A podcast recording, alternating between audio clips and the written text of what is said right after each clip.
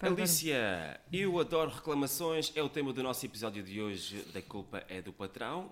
Tu Esse- adoras reclamar. Sim, e a questão aqui é que como é que uma mulher impulsiva como eu adora reclamações? Vamos descobrir, vamos descobrir. A culpa é do patrão, a culpa é do patrão, a culpa é do patrão, Só que não! A culpa é do patrão, a culpa é do patrão, a culpa é do patrão. Só que não! Muito bem, vamos então dar um pulinho até à semana passada, não é? Falamos de cooperação e Exatamente. o quanto importante é a cooperação. não é? Exato. O quanto é importante também deixarmos o ego de parte. Exato. Tudo isto dentro daquela área da comunicação que vai tomar conta dos nossos próximos Exatamente, episódios. sim. E eu adoro reclamações. Isso. As reclamações fazem parte do nosso dia a dia. A maior parte das pessoas foge. Só que hum, eu fui, e ainda sou um bocadinho, uma pessoa que hum, foge do conflito. E, e para isso, Foge do conflito, Alicia. porque tenho medo, tinha, tenho, tenho ainda, aquilo que eu faço é lido com ele, hum, o confronto. Não gosto do confronto, não gosto da agressividade, lido mal com isso. E então aquilo que eu fiz foi estudar e treinar como é que eu podia eh, lidar da melhor forma. Até que acabou por ser das coisas que eu mais gosto de fazer. Atenção, quando eu digo que gosto de reclamações, é, é mais uma perspectiva do empresarial. E trabalhei, quando eu trabalhava na casa do Puta Camacha, quando havia reclamações, era comigo. Quando havia gente insatisfeita, era comigo. Depois trabalhei também numa gestão de condomínios e aquilo que eu mais adorava fazer era o que as pessoas menos gostavam, que era atender o telefone para receber a caixa de, de alguém. E eu gostava.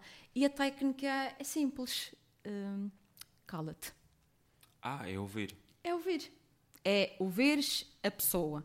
Porque eh, isto acontece quando tu estás muito chateado, eh, tu precisas é que, que as pessoas te, te ouçam para quê? Para tu te ouvires e organizares as tuas ideias. Se tu deixares alguém falar, eh, acontece uma coisa espetacular que é ela chegar à conclusão que tu querias que ela chegasse, sem tu dizeres absolutamente, absolutamente nada. E isto porquê? Porque quando tu eh, respondes a uma pessoa que está chateada, o foco dela vai mudar. Já não vai ser resolver o problema, e sim em, justificar-se e, e ver de que forma é que te vai arranjar, vai te tornar culpado. Portanto, eh, aqui é mesmo, cala-te. É. Mas a questão do ego também entra aqui, não é? Também quando, é- quando se lida com reclamações. Sim, quando se, li- sim, Precisa o- ficar de parte. o ego de quem está a reclamar, não é? Que eu tenho razão, e o ego de quem está a receber a reclamação. Lá está, tu tens que perceber o que é que tu queres fazer. Se é. E eu acredito eh, piamente que numa, numa discussão ninguém ganha. Por isso é que eu, eu prefiro calar, também, até para a pessoa também eh, se acalmar. E, e depois, num momento de maior calma, aquela pessoa já voltou o corpo dela e então eu já, eu já posso falar. Por isso tem a ver com o meu ego, não vale a pena, principalmente numa área de atendimento ao cliente, não vale a pena a gente querer ganhar esta, ganhar esta guerra. Deixá-lo dizer. Aqui é cala-te, ouve, mas quando, quando eu digo ouve é quereres mesmo ouvir. Quereres ouvir para perceber. E o que eu faço é ouço para perceber e depois repito aquilo que a pessoa está a dizer para quê? Para quê? Para ela se sentir compreendida. A partir do momento que nos dão razão, isso acontece. Tu estás coisas, se alguém diz sim, tens razão, tu já baixas logo a bola. Mas, mas espera, agora, e se, e se a pessoa não tiver razão? Se a pessoa não tiver razão, primeiro tu tens que deixar... Principalmente para quem trabalha em empresas, não é? Em serviço ao público. Sim, é uma- sim, há sim. muita gente que não tem razão. Mas a questão aqui é que quando tu estás a lidar com uma pessoa que está extremamente frustrada, aquilo não é o momento ideal para tu lhe demonstrares que ela não tem razão. Aquilo é o momento ideal para ela expor a situação, para ela perceber que tu entendeste o que ela te estava a dizer e que o problema ia ser resolvido. Portanto, neste momento, aquilo que tu podes dizer é que neste momento eu não tenho as condições para resolver aquele problema. Eu acho, vai- eu acho que qualquer pessoa irritada que ouça isso ainda vai ficar mais irritada. Não, não, porque se tu não, se tu não falares, tu tens de deixar a pessoa falar. Claro. Tu tens é que deixar a pessoa falar e ela perceber que tu entendeste. E que tu entendeste porque é que ela está irritada.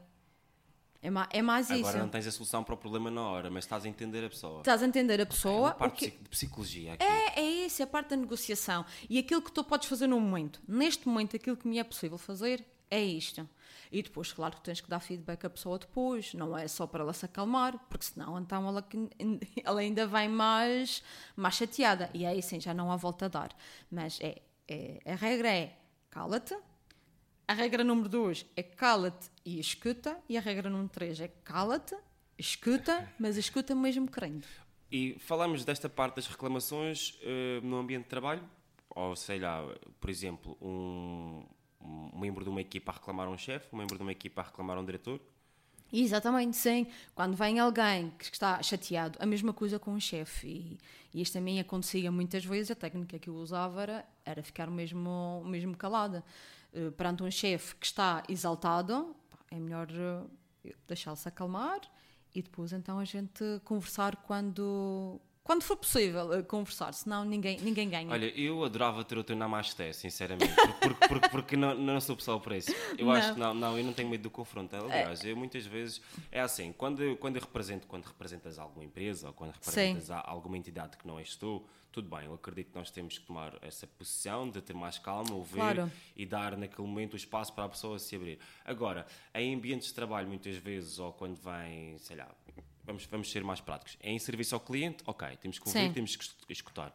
Mas em ambientes de trabalho, muitas vezes, eu acho que se nós deixarmos um chefe falar de certa maneira, e neste caso se exaltar de certa maneira, abrimos um precedente para ele achar que pode sempre falar daquela maneira e se exaltar daquela maneira. Portanto, muitas vezes eu prefiro confrontar e dizer, olha, baixa a bola e não fales Já, assim, agora. agora, para daqui para a frente eu perceber que quando vier comunicar comigo novamente Ok. vai ter que ter o- os carreiros todos direitinhos ou então o comboio vai mesmo descarrilhar. Pronto. Mas isto são, a- eu- é assim, obviamente, se eu trabalhar no serviço a um cliente, não vou dizer a um cliente, olha, baixa a bola, não é isso que eu vou Sim, dizer, sim, não é? sim. Agora, muitas Claro. vezes eu acho que com os chefes, principalmente porque nós ainda somos um país assim um bocadinho fresquinho na democracia Sim. e há muitos chefes que acham que o, o coisa de ser chefe, ah, neste caso, tem dá-lhes algum poder para falar da maneira como quiserem. E não.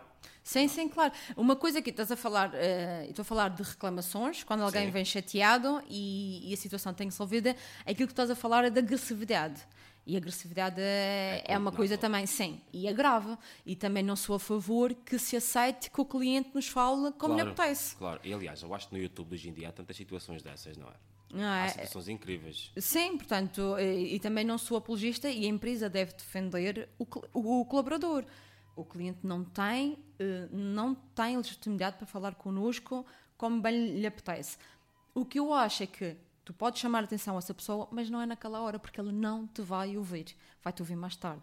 Portanto, nestes casos é respirar, ouvir, então Ouvir. depois preparar uma resposta mais elaborada Sim. e ir em frente. Exatamente. Obrigado, Alicia. Obrigada. É sempre bom falar contigo. A culpa é do patrão, a culpa é do patrão, a culpa é do patrão, Só que não!